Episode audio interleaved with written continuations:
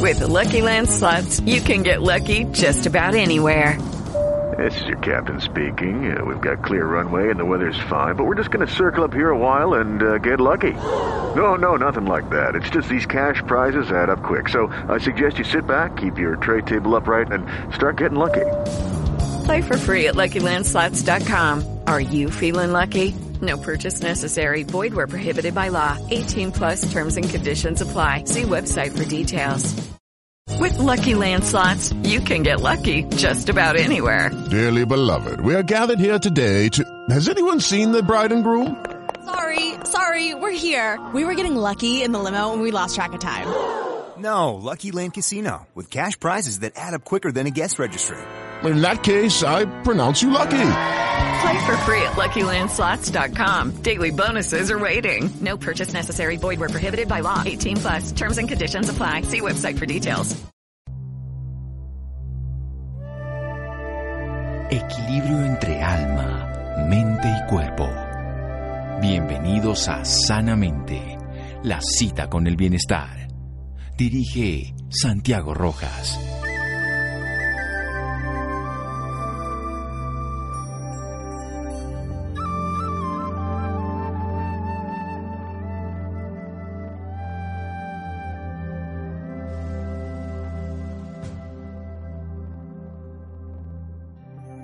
Todos somos ignorantes. Lo que ocurre es que no todos ignoramos las mismas cosas. Albert Einstein. Buenas noches, estamos en Sanamente de Caracol Radio, su programa de salud. Siempre hablamos con este personaje para que nos enseñe cosas desde un poco más lejos de donde estamos nosotros, que somos nosotros mismos, desde una realidad que nos trasciende el universo, desde una vida en la que todos vivimos sin darnos cuenta que existe.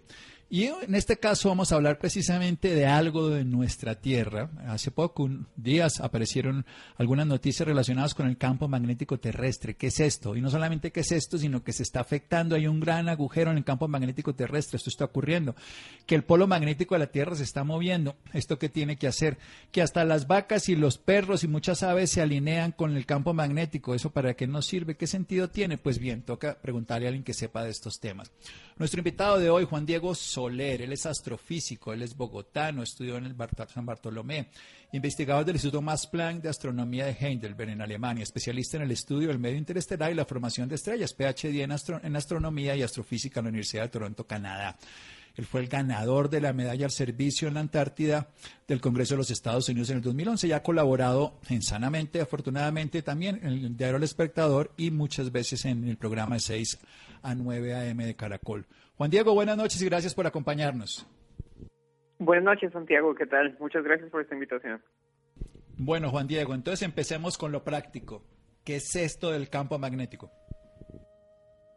Bueno, Santiago, la Tierra, nuestro planeta en el que vivimos, tiene un campo magnético como si lo estuviera atravesando de polo a polo uno de esos imanes que nosotros tenemos en la nevera.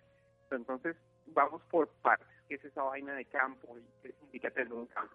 Resulta que ese concepto de campo es algo que utilizan los físicos para describir eh, las fuerzas. Es una forma de describir una fuerza sin que tenga un objeto necesariamente que la experimente. Entonces, por ejemplo, yo tengo una hija de siete meses y ella todo el tiempo ahora está lanzando objetos al piso. Ella está experimentando por primera vez el campo gravitacional. Nosotros sabemos que ese campo está ahí, sin necesidad de que se caiga un objeto a nuestro alrededor. Ella lo está experimentando por primera vez, entonces está haciendo sus experimentos.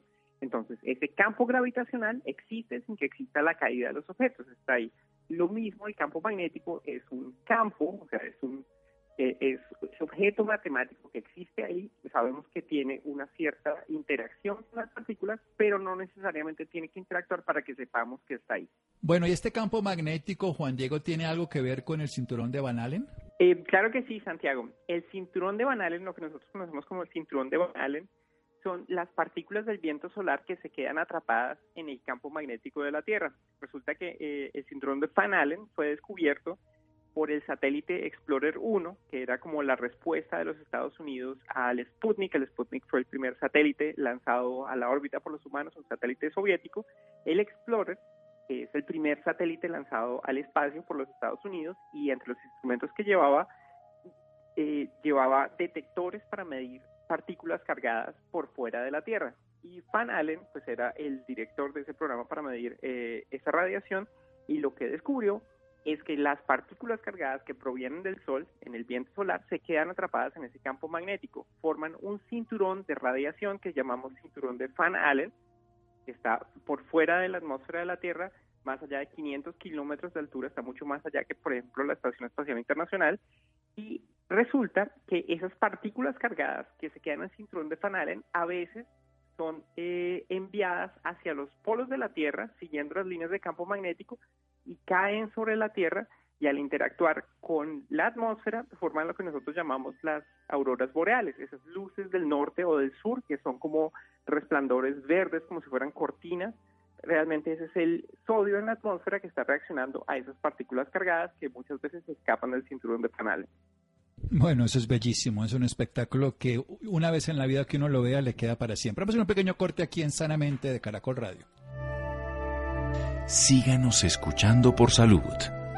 Ya regresamos a Sanamente. Bienestar en Caracol Radio. Seguimos en Sanamente.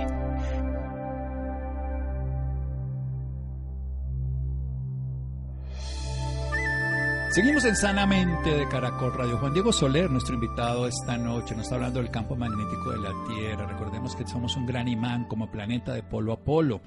Esas fuerzas, los campos, como el campo gravitacional, que lo vemos cuando cae un objeto, no necesitamos que ese objeto caiga para saber que existe. Ese campo, el lugar de influencia donde un cuerpo tiene la capacidad de tener un tipo de acción con otro cuerpo. Si existe obviamente esa experiencia, pues porque existe una fuerza lo vamos a determinar, pero el campo existe.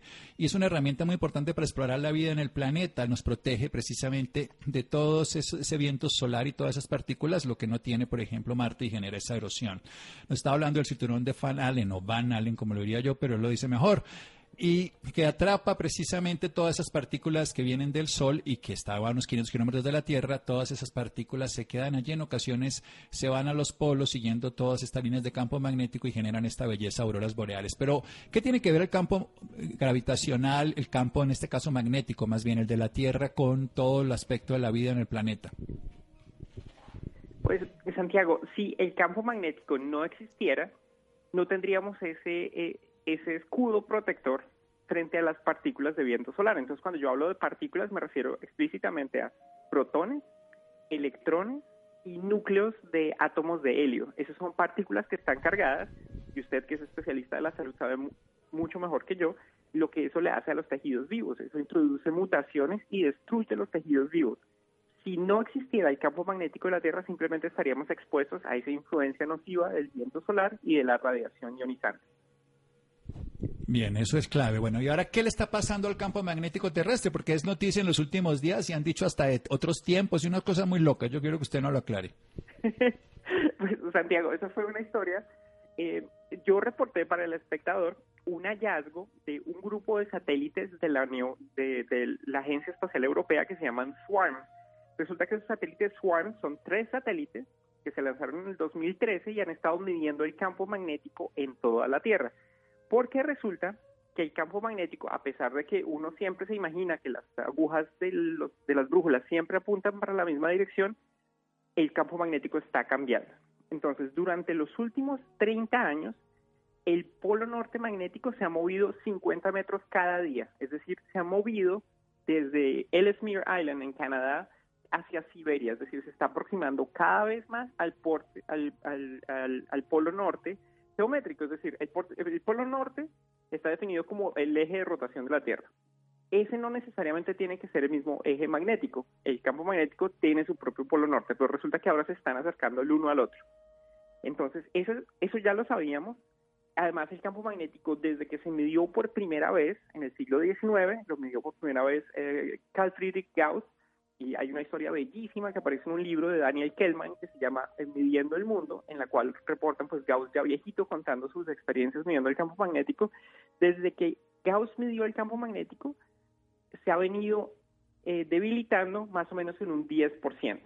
Y sabemos que el campo magnético está cambiando y queríamos seguir registrándolo y esa es la noticia de esta semana, pues la de los satélites SWARM, que lo que hicieron fue detectaron el campo magnético en toda la superficie de la Tierra y observaron que hay un lugar especial en el Atlántico Sur, que ya lo conocíamos, se llama la anomalía del Atlántico Sur, y es un sitio donde el campo magnético es particularmente débil, es un sitio donde la radiación del viento solar es más penetrante, de hecho eso lo sabían, por ejemplo, los astronautas de la Estación Espacial Internacional, porque saben que el blindaje de la Estación Espacial Internacional tiene que ser reforzado precisamente porque cada vez que pasan por ese punto están expuestos al viento solar. Elon Musk en 2012 pasó un susto con una de sus naves de SpaceX al pasar sobre esa región, precisamente porque está más expuesta, y entonces la noticia en una frase es la anomalía del Atlántico Sur está creciendo, y está creciendo y se ha extendido muchísimo, se está moviendo hacia África, a más o menos 20 kilómetros cada año, y ya se, ya se está expandiendo de tal manera que alcanza a cubrir entre África y Sudamérica, esa región de campo magnético débil. ¿Y eso qué efectos tiene? Porque, bueno, usted nos decía, y yo lo entiendo como médico, que la radiación ionizante es generadora de cáncer, por ejemplo, en la piel y puede generar otros tipos de trastorno en las telecomunicaciones. Pero el que este, esta anomalía del Atlántico Sur se esté aumentando de tamaño que produce y, también que el campo magnético, en, en el sentido específico que la polaridad que tenemos nosotros, la orientación que tenemos, esté desplazando desde Canadá hasta, hasta el otro lado de Siberia, ¿qué significa? Pues, Santiago, aparte del, obvio cambio que, vamos a tener, pues eh, si, se está cambiando la dirección del campo magnético, se afecta desde el comercio mundial hasta las rutas de tránsito los buques que llevan eh, mercancías a todo el mundo. El modelo del campo magnético tiene que estar siendo cambiado todo el tiempo. Ese pedazo de la vida que para nosotros es invisible, que sucede en la, en la órbita de la Tierra, tiene que tener en cuenta ese tipo de cambios. O sea, para que nosotros sigamos nuestra vida normal, eh, eh, tienen que tener en cuenta esos cambios en el campo magnético. Bueno, pero entonces, ¿qué es lo que le sucede exactamente a la vida? La respuesta es, no sabemos. Sabemos que esto ha sucedido antes, ha sucedido 180 veces en los últimos 83 millones de años. Y eso lo sabemos por los registros fósiles, porque eh, hay minerales magnetizados que podemos eh, ver en distintas capas, en distintos sustratos de la Tierra, sabemos que eso ha pasado antes. Y sabemos que eso no está asociado a una extinción masiva, no es que vaya a ser como los dinosaurios que se extinguieron, no, esto no, no va a generar una extinción masiva, o por lo menos pensamos que no, va, no es posible que, que eso pase, es muy poco probable, pero lo cierto es que el campo magnético sí va a afectar el comportamiento de los animales, por ejemplo, que se guían por el campo magnético, y aunque no sabemos exactamente cuál es el efecto del campo magnético de la Tierra en los humanos, pues sí sabemos que va a ser un cambio global importante.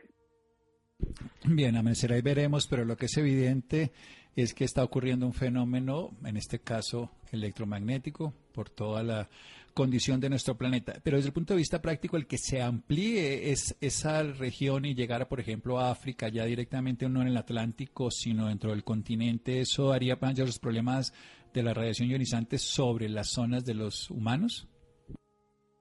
Es, es posible, Santiago, aunque esa, esa zona en la que se está, está creciendo esa anomalía, eh, primero si, si se genera un polo sería sobre, eh, por ejemplo, Namibia y Namibia no es el país más densamente poblado y tampoco es que sea una variación tan grande como para que tengamos pues una exposición directa a radiación ionizante a la superficie de la Tierra.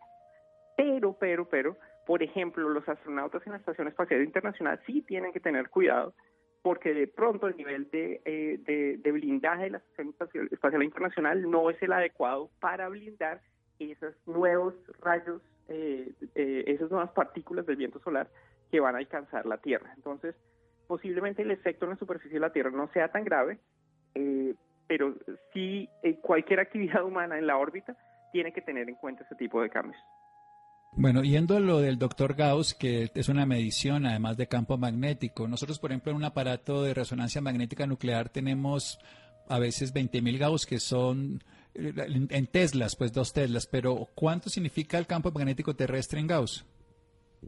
Ah, pues esa es una excelente pregunta, eh, Santiago, no solamente porque me sé la respuesta, sino porque todos podemos hacer el experimento en la casa. Entonces, el imán que usted tiene en la nevera es 100 veces más fuerte que el campo magnético de la Tierra. Y el campo magnético de la Tierra es más o menos un Gauss, es decir, una máquina de resonancia magnética, eh, como la que usted menciona, tiene unas 20.000 veces la intensidad del campo magnético de la Tierra.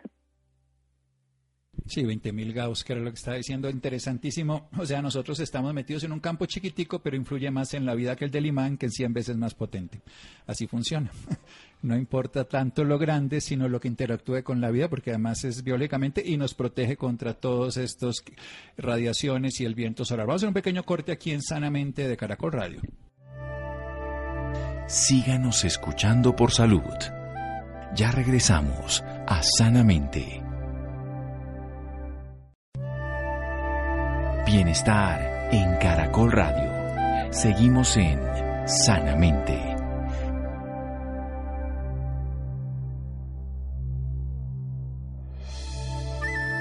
Seguimos en Sanamente de Caracol Radio, aprendiendo el campo magnético terrestre con esas variaciones, una anomalía del Atlántico Sur que se conoce y está aumentando 20 kilómetros cada año, que se dirige hacia África, que puede afectar o no, eso es algo que en este momento está en entredicho. Pero el caso fundamental es que el campo magnético también se está moviendo. Además de la anomalía, se está juntando ese polo geométrico, por decirlo así, con el polo magnético que no están en el mismo lugar, se están moviendo, se está desplazando en los últimos 30 años 50 metros cada día. Entiendo además que en el último año se ha desplazado más rápido, que ya no lo miden cada cinco años, sino cada año. Ahora me lo confirmará Juan Diego.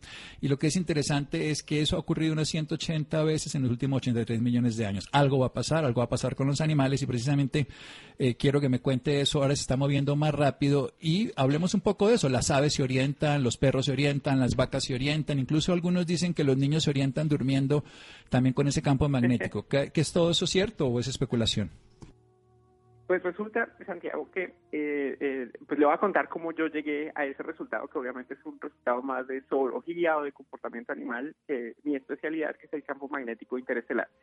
Yo, mi especialidad dentro de la formación de estrellas es la medición del campo magnético interestelar. Es un campo magnético que es un millón de veces más débil que el campo magnético de la Tierra, pero que por estar en todas partes de la galaxia tiene una influencia tremenda en los sitios en los cuales se forman las estrellas. El campo magnético es una de esas fuerzas que hay que vencer para formar estrellas nuevas como el Sol y para formar sistemas solares como el sistema solar en el cual vivimos.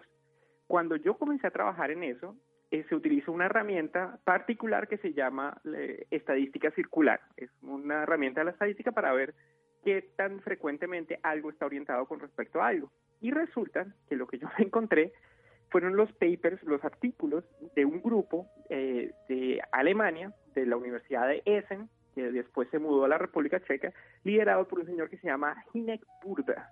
Ese señor Hinek Burda tiene una serie de papers que han sido eh, referenciados en, grandes publicaciones, en Nature, aparte son muy respetados y de hecho yo llegué a esos papers porque los expertos en mi campo me dijeron, no se ha leído los de las vacas orientadas con el campo magnético y yo no, pues cómo va a hacer eso, eso no puede ser, ¿verdad?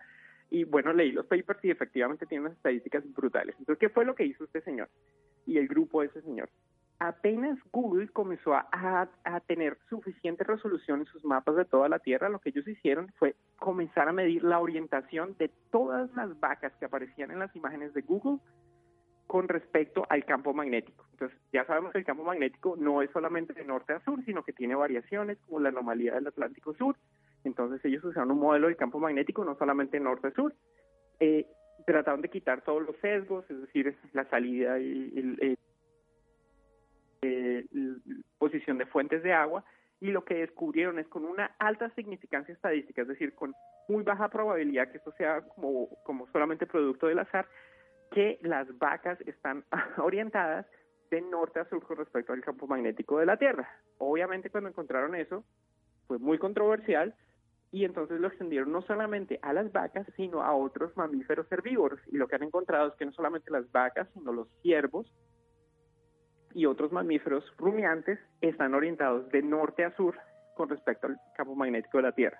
Es un, es un resultado que viene eh, casi de la observación empírica y la explicación a nivel fisiológico pues es un poco más, más controvertida porque la relacionan con eh, minerales que existen en, la parte nasal de los rumiantes que tendrían eh, pues tendrían contenido férrico, tendrían hierro, un metal que es pues obviamente eh, magnetizable.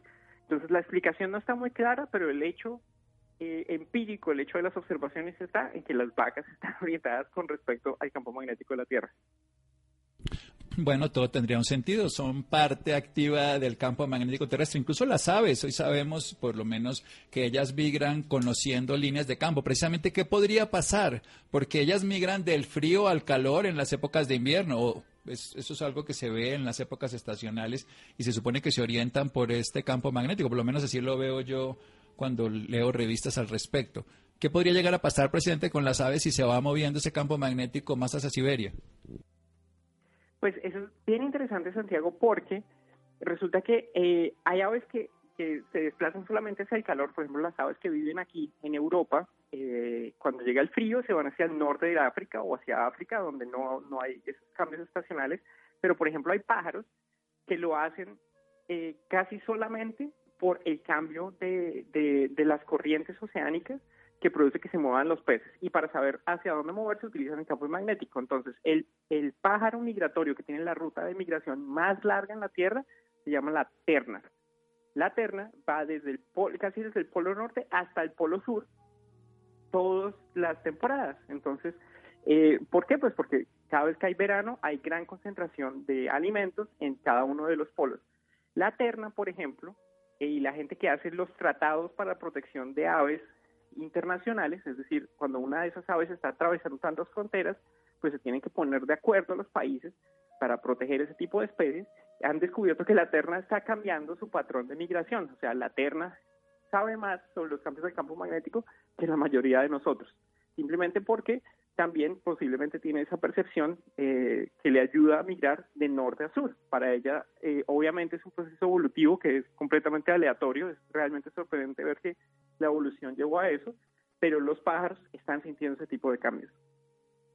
Sí, sabremos con el tiempo qué les puede pasar, pero es interesante. ¿Y qué sabe de los humanos? ¿Cómo nos afecta desde el punto de vista de nuestra salud? Porque esos cambios también tienen que ver con las estaciones en la naturaleza, con las migraciones que nos dice, con los animales. ¿Qué se ha explorado en los humanos? Pues, Santiago, los resultados son poco conclusivos porque, eh, y obviamente se lo digo desde el punto de vista de astrofísico, ¿no? Yo leo los estudios muchas veces de ciencias eh, biológicas y de medicina y para mí es difícil encontrar la significancia, es decir, qué, qué tan qué tan eh, qué tan alejados están esos resultados simplemente del azar. Y el problema es que todos vivimos dentro del campo magnético, o sea, no tenemos un estudio aislado que nos permite, por ejemplo, eso que usted mencionaba de los niños alineados con el campo magnético, es difícil hacerlo en condiciones ideales que le permitan decir si fue el campo magnético y, por ejemplo, no tenemos eh, un grupo de niños que esté en un lugar de la Tierra donde no haya campo magnético, porque simplemente estamos todos expuestos a él. Ese sería el experimento crucial donde se le dijeran, vea, tenemos este grupo de niños donde no hay campo magnético y realmente no están alineados. Entonces, los resultados en ese sentido, por lo menos desde mi punto de vista astrofísico, no son tan concluyentes. Eh, sabemos, por ejemplo, que la resonancia magnética nuclear, que son los eh, los campos magnéticos más fuertes a los que puede estar expuesto un ser humano pues en condiciones normales, son unos exámenes diagnósticos que se intentan no repetir. Hay, hay una cantidad de, efectos secundarios asociados a ese examen, a pesar de que es uno de los exámenes más seguros porque no involucra radiación ionizante. Sabemos, por ejemplo, que tiene efectos secundarios como el dolor en la parte baja de la espalda. No sabemos exactamente por qué se produce eso, pero es parte del misterio de eh, efectivamente cuál es ese mecanismo que causa la interacción del cuerpo humano con los campos magnéticos. Sí, porque yo leí un estudio de un doctor Nakagawa, un, eh, un eh, japonés que decía que si uno colocaba células de cultivos quitándole campo magnético después de diferentes números de mitosis, todas morían, que no seguían. O sea que seguramente poner a personas sin campo magnético podría generar algunas alteraciones que mejor no vale la pena averiguar de todas maneras. y yo quiero terminar. Pues, sí, diga. Además está, está claro, nosotros somos mamíferos bípedos que crecimos en, en la Tierra, donde hay un campo, un obvio eje de referencia, que es el campo gravitacional, que nos dice si hay arriba y abajo. Judy was boring. Hello. Then Judy discovered ChumbaCasino.com. It's my little escape. Now Judy's the life of the party. Oh, baby, mama's bringing home the bacon. Whoa, take it easy, Judy. The Chumba life is for everybody. So go to ChumbaCasino.com and play over 100 casino style games. Join today and play for free for your chance to redeem some serious prizes. ChumbaCasino.com.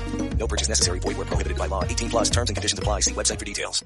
existe ese campo gravitacional, ese campo magnético que está en todas partes, realmente no sabemos, no tenemos ese experimento de humanos que hayan crecido sin campo magnético. O en Marte, por ejemplo, no van a tener el mismo campo magnético, pero pues allá van a estar expuestos a otras cosas peores como radiación ionizante, una atmósfera muy tenue. Entonces es un experimento que es bien interesante, pero hace parte de todo ese ecosistema que llevó a la evolución de los humanos. Bueno, y para terminar, usted que es un explorador del cosmos, ¿qué hacemos con este lanzamiento que hubo? ¿Qué vamos a esperar? ¿Qué va a poder pasar? Cuéntanos un poquito más. pues el lanzamiento de SpaceX eh, pues fue, fue creo que la, noticia de la semana y es pues eh, en, en, como en grandes rasgos un paso hacia adelante en el proyecto más grande que tiene eh, Elon Musk, que es el propietario de esa empresa que se llama SpaceX, de tener la primera colonia humana en Marte. Y eso está encadenado con el campo magnético de la Tierra, porque Marte es muy similar a la Tierra, es un poco más chiquito eh, y le falta ese campo magnético que le, permitir, le permitiría tener atmósfera. Entonces, parte de lo que está haciendo Elon Musk al llevar humanos desde Estados Unidos hasta la Estación Espacial Internacional es efectivamente tomar pasos pequeñitos hacia lo que sería una colonia en Marte, simplemente porque más allá del cinturón de fanales, del cual ya hablamos, es un ambiente tan terriblemente hostil para la vida humana que todos los días estamos aprendiendo de esos humanos que viven en órbita para ver cuáles son los efectos en la salud eh, de esas personas que posiblemente van a ser los pioneros en, colonizar otros planetas. Aparte, qué palabra tan maluca colonizar. En últimas, vamos a explorar y vamos a ver si, si podemos sobrevivir allá, porque hasta ahora el único lugar del universo en el que sabemos que nuestra especie puede prosperar es la Tierra. Y tristemente, como usted nos ha enseñado, ya estamos en fase de mitigación de los daños que ha hecho el antropoceno. O sea, esta era de 150 años de la era industrial que nos estamos tirando el planeta y no lo lograron hacer ninguna especie durante los últimos 4.500 millones de años. Y desde arriba, ¿cómo nos ven precisamente? ¿Cómo ven eso del calentamiento global ahora que estamos utilizando menos los combustibles fósiles y los viajes dentro del planeta? Pues, eh, Santiago, los primeros reportes, por ejemplo, que venían de, los satélites de la Agencia Espacial Europea, reportaban que, por ejemplo, en el norte de Italia, en, donde eh, eh, se concentra la mayor parte industrial de ese país, se habían reducido las emisiones, por ejemplo, de, óxido de azufre, que es una de los pues de, las sustancias que contribuye a la polución y en, a gran escala el calentamiento global. También, pues el hecho que estemos volando, que se básicamente colapsó la aviación comercial en todo el planeta, pues también ha resultado pues en, menor emisión. El problema es que en realidad estamos tan atrasados en la tarea que solamente apenas unos meses eh, con estas restricciones nos hacen ver lo grave que es el problema. Imagínense, si en apenas unos meses que hemos tenido que estar en cuarentena, que los países han reducido su tráfico aéreo, que se ha parado la actividad industrial, ha visto la forma en que se ha afectado la forma de vida de tantas personas alrededor del mundo. Imagínese que ese es el tipo de sacrificios que vamos a tener que hacer para que los efectos del calentamiento global no sean tan graves. O sea, usted dice esto es un entrenamiento. Hay quienes dicen que el virus del COVID, o sea, de la enfermedad del COVID-19, el coronavirus SARS-CoV-2, es simplemente el sparring del calentamiento global frente a lo que tiene que hacer el planeta. ¿Usted es de esa idea entonces? Eh, ciertamente nos está enseñando muchas cosas, Santiago. Por ejemplo, que eh, a nivel de sociedad no sabemos cómo manejar la ciencia, no sabemos cómo realmente cómo adaptar las predicciones científicas a nuestra vida diaria. Y lo estamos viendo pues en este momento, por ejemplo, eh, todas las medidas de contención contra el COVID-19 están basadas en modelos epidemiológicos del siglo antepasado y más. Exactamente. Ni al pasado, de más atrás todavía. Esos modelos, en últimas parte del éxito de los modelos es socializarlos y contarle a la gente, por ejemplo, que no solamente está cambiando eh, eh, durante unos días que no podemos salir a la calle, sino que en últimas nuestra forma de vida va a tener que cambiar porque pues tenemos este virus en este momento. Y así mañana descubren la vacuna, ¿cuánto tiempo va a tomar para que esa vacuna sea distribuida a nivel mundial? ¿Cuánto tiempo va a tomar para que acceda a todo el mundo? Porque pues es un virus que en ese sentido necesita, eh, muchas personas estén inmunizadas antes de que podamos descartarlo como uno de los efectos que, tenemos. Entonces, vea, es el sparring del calentamiento global porque en última nos estamos dando cuenta que la ciencia no se está comunicando correctamente, los ciudadanos no están entendiendo cuál es el desafío verdadero que estamos enfrentando. Entonces, en últimas, en toda eh, la gravedad de esta situación, con el hecho que mucha gente está sufriendo consecuencias muy graves, estamos apenas viendo cuáles son los problemas que tenemos que mitigar en un futuro. En últimas estamos entendiendo, por ejemplo, conceptos como los de resiliencia. El hecho que estos desastres no son desastres naturales, Santiago. El calentamiento global, el COVID-19 no son desastres naturales. Esto no, no pasa, esto no es culpa de la naturaleza, sino sucede, los desastres que produce pasan porque simplemente no existe la respuesta social eh, humana que permite mitigarlos precisamente por eso cuando un huracán llega a una población eh, que no está preparada, de pronto donde no se han tomado las medidas, pues causa muchos más estragos que en una ciudad o en una población que ya sabía que venían los huracanes. Si nosotros ya sabemos que viene el calentamiento global o ya sabíamos que podría suceder una pandemia o un efecto, una, una crisis sanitaria de esa magnitud, pues la respuesta podría ser mucho más rápida. Entonces, si no aprendemos de esto que está sucediendo, realmente eh, hemos perdido y todo el sacrificio que tanta gente está haciendo en este momento para que podamos seguir adelante como especie. Yo confío en la humanidad. Hay personas como usted y como muchos otros personajes que nos demuestran que podemos confiar en la humanidad y aprender de las experiencias, así no sea con sabiduría, pero por lo menos con inteligencia práctica. Juan Diego, muchísimas gracias. Como siempre, es un gustazo aprender de usted. A usted, Santiago, muchísimas gracias por esta invitación. Bueno, seguimos en Sanamente de Caracol Radio, de todos depende. Estamos aprendiendo ahora a vivir de una manera más coherente con el ecosistema, que tenemos que ahorrar, gastar menos, cuidar, reciclar y defender, porque ya tenemos un daño, por lo menos que sea menos grave. Seguimos en Sanamente de Caracol Radio. Síganos escuchando por salud. Ya regresamos a Sanamente. Bienestar en Caracol Radio. Seguimos en Sanamente.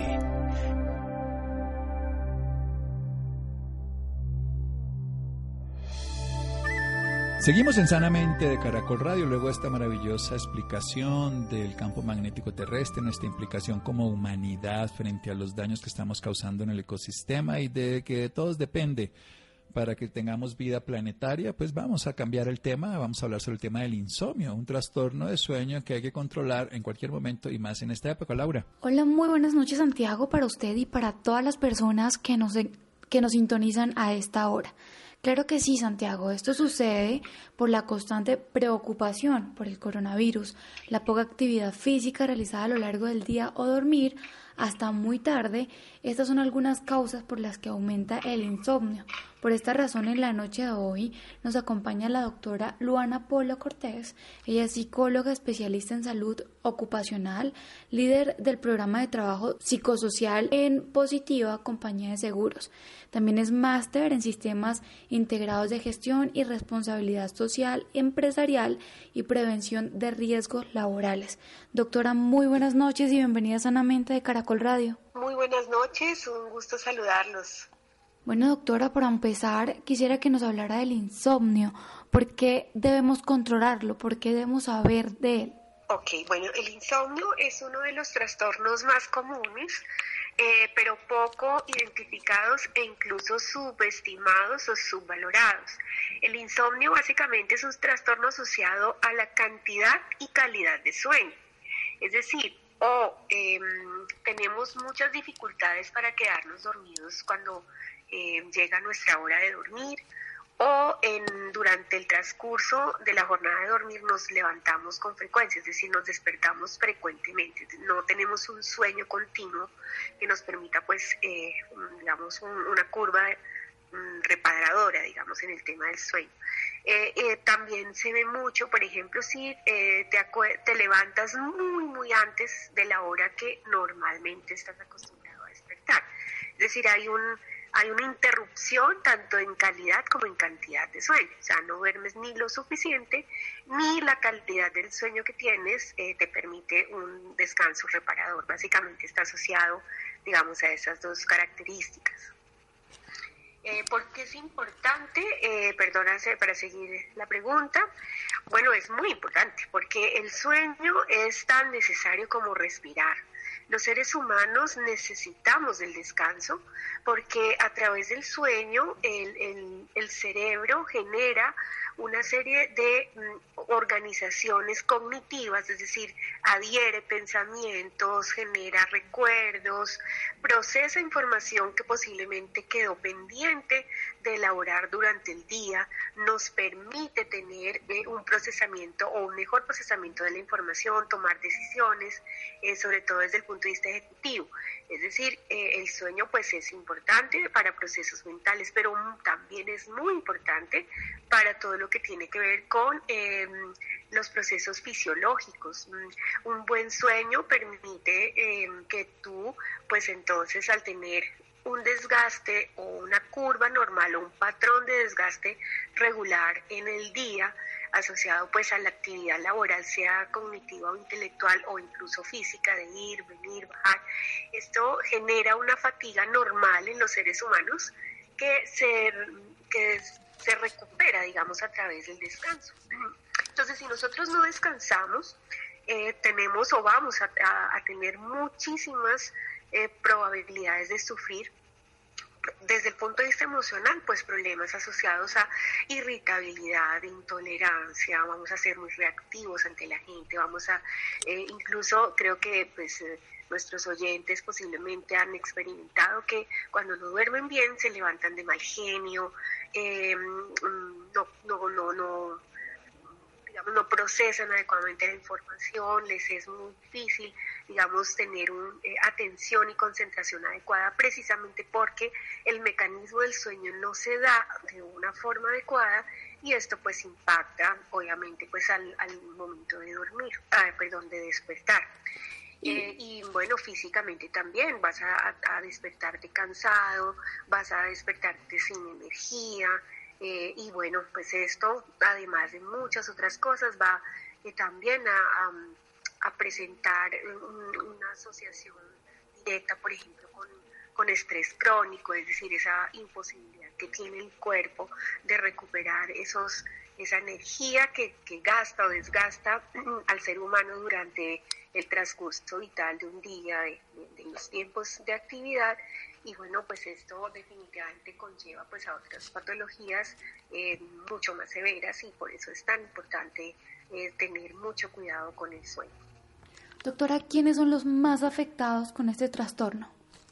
Eh, bueno, ¿quiénes son más propensos? Mira, todos estaríamos o somos propensos a sufrir de insomnio.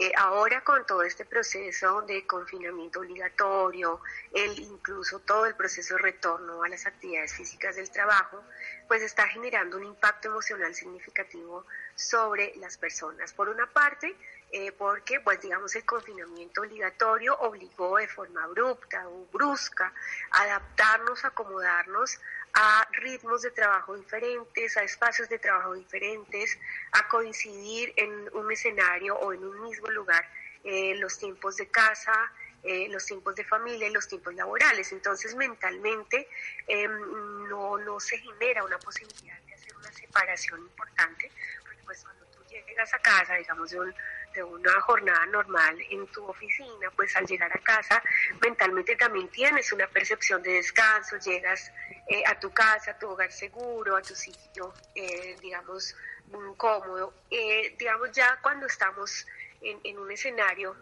donde coincide tanto el trabajo como el aspecto familiar, pues entonces la percepción, por ejemplo, de los tiempos cambia muy probablemente, y esto ha pasado muchísimo, es, hemos tenido reportes de sobrecarga laboral, Em, de extensión de jornadas, entonces las personas prácticamente amanecen y anochecen en su computador o su equipo, eh, digamos, mm, de asistencia remota, pues para lograr como cumplir las actividades como tal. Esto también está asociado pues a la cantidad y calidad o complejidad de las actividades laborales y, em, y pues resolver también la, la cotidianidad del hogar.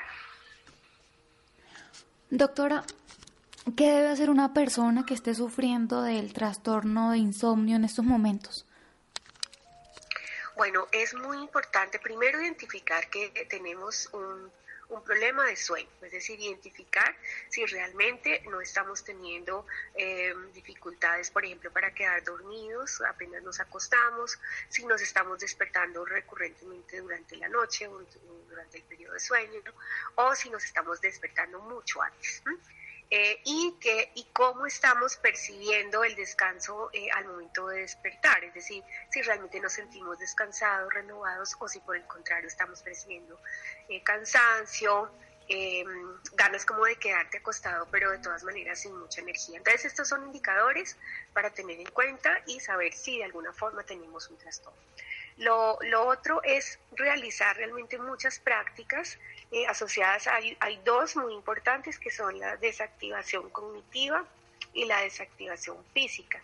Eh, la desactivación cognitiva pues consta de eh, poder entonces identificar cuáles son pensamientos irracionales, es decir, pensamientos mm, que nosotros llamamos en psicología rumiantes, que están allí todo el tiempo y que no que hacen que eh, tu cerebro no descanse sino que esté todo el tiempo eh, en una idea fija que por lo regular mm, al ser irracional pues entonces orienta mucho por ejemplo pensamientos fatalistas eh, de mm, imposibilidad de cambio, falta de control y esto asociado pues a precisamente a la vivencia de todo el tema del, del COVID, eh, del miedo al contagio, del tener que salir a la, de, de, la casa a llegar pues a mi, a mi sitio de trabajo, pues entonces esto va a hacer que efectivamente tenga pensamientos que no van a permitir que yo tenga tranquilidad al momento de dormir. Entonces,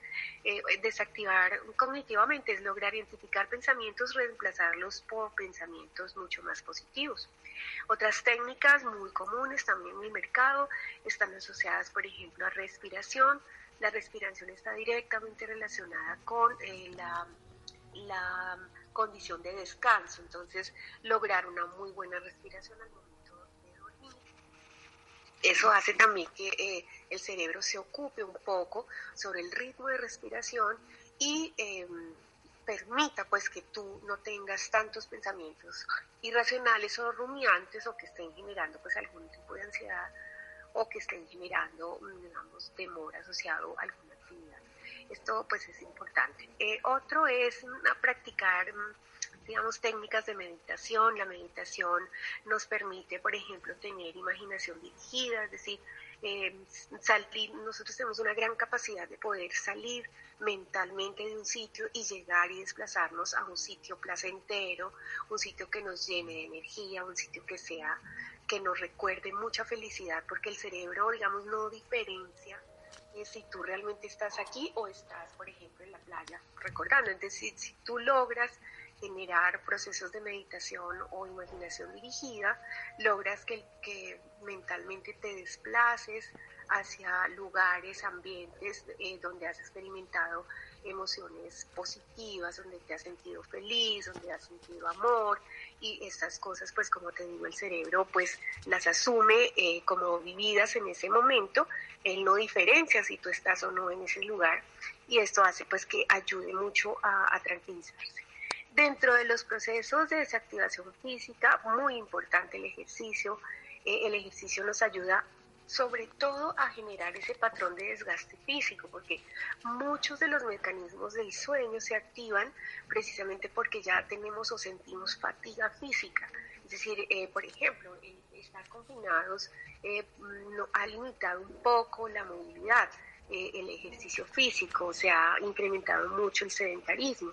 Eh, y esto pues también genera que no, no, no, desarrollemos una curva o un patrón de desgaste que haga que el mecanismo del sueño pues se active.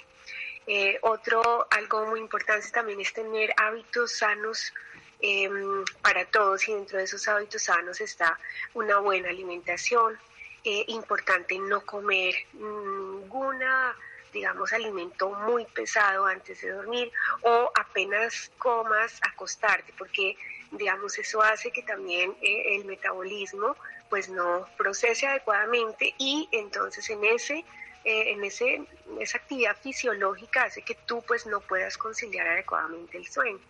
eh, tratar también de tener una muy buena higiene del sueño.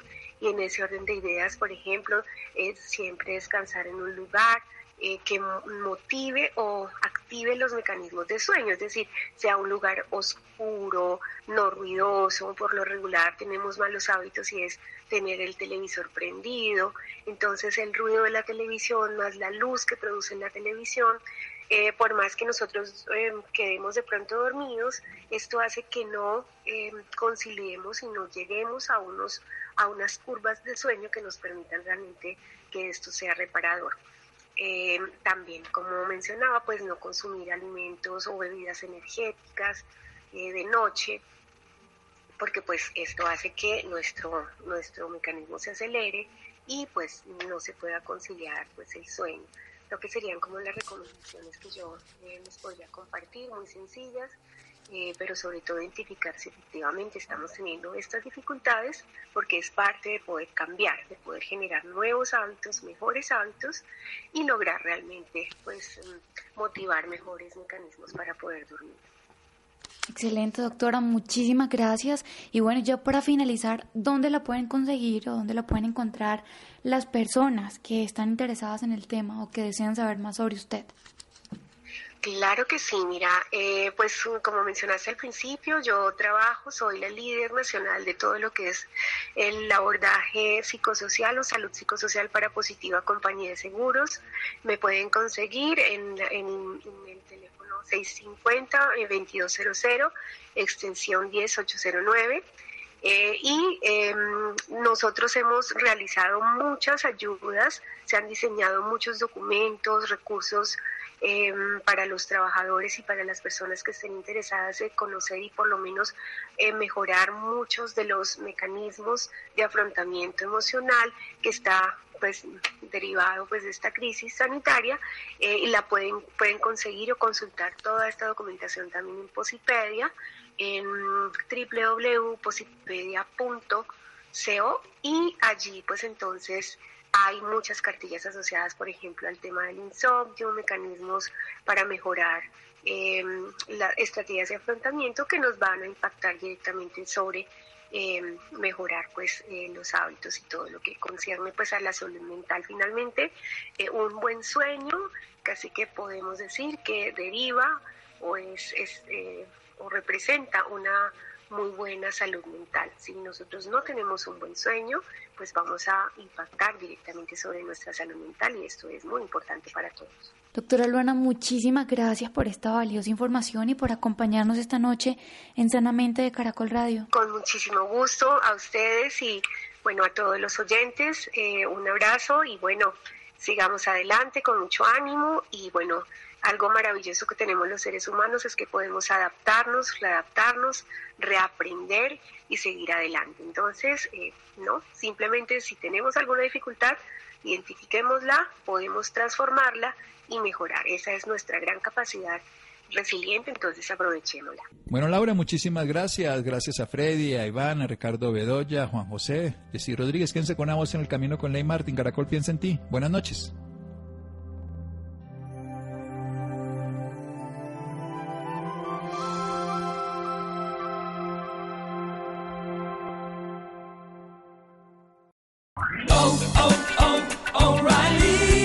¿Necesitas ayuda? En O'Reilly Auto Parts te ayudamos. ¿Necesitas algún consejo? Te aconsejamos. Nuestros profesionales en autopartes están siempre disponibles para ayudarte a encontrar lo que necesites. Excelente servicio al cliente es solo una de las ventajas que ofrece O'Reilly Auto Parts. Los profesionales en autopartes. Oh, oh,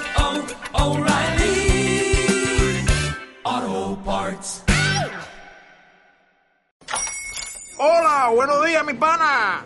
Buenos días, bienvenido a Sherwin Williams. ¡Ey! ¿Qué onda, compadre? ¿Qué onda? Ya tengo lista la pintura que ordenaste en el ProPlus app. Con más de 6.000 representantes en nuestras tiendas listos para atenderte en tu idioma y beneficios para contratistas que encontrarás en aliadopro.com. En Sherwin Williams somos el aliado del PRO.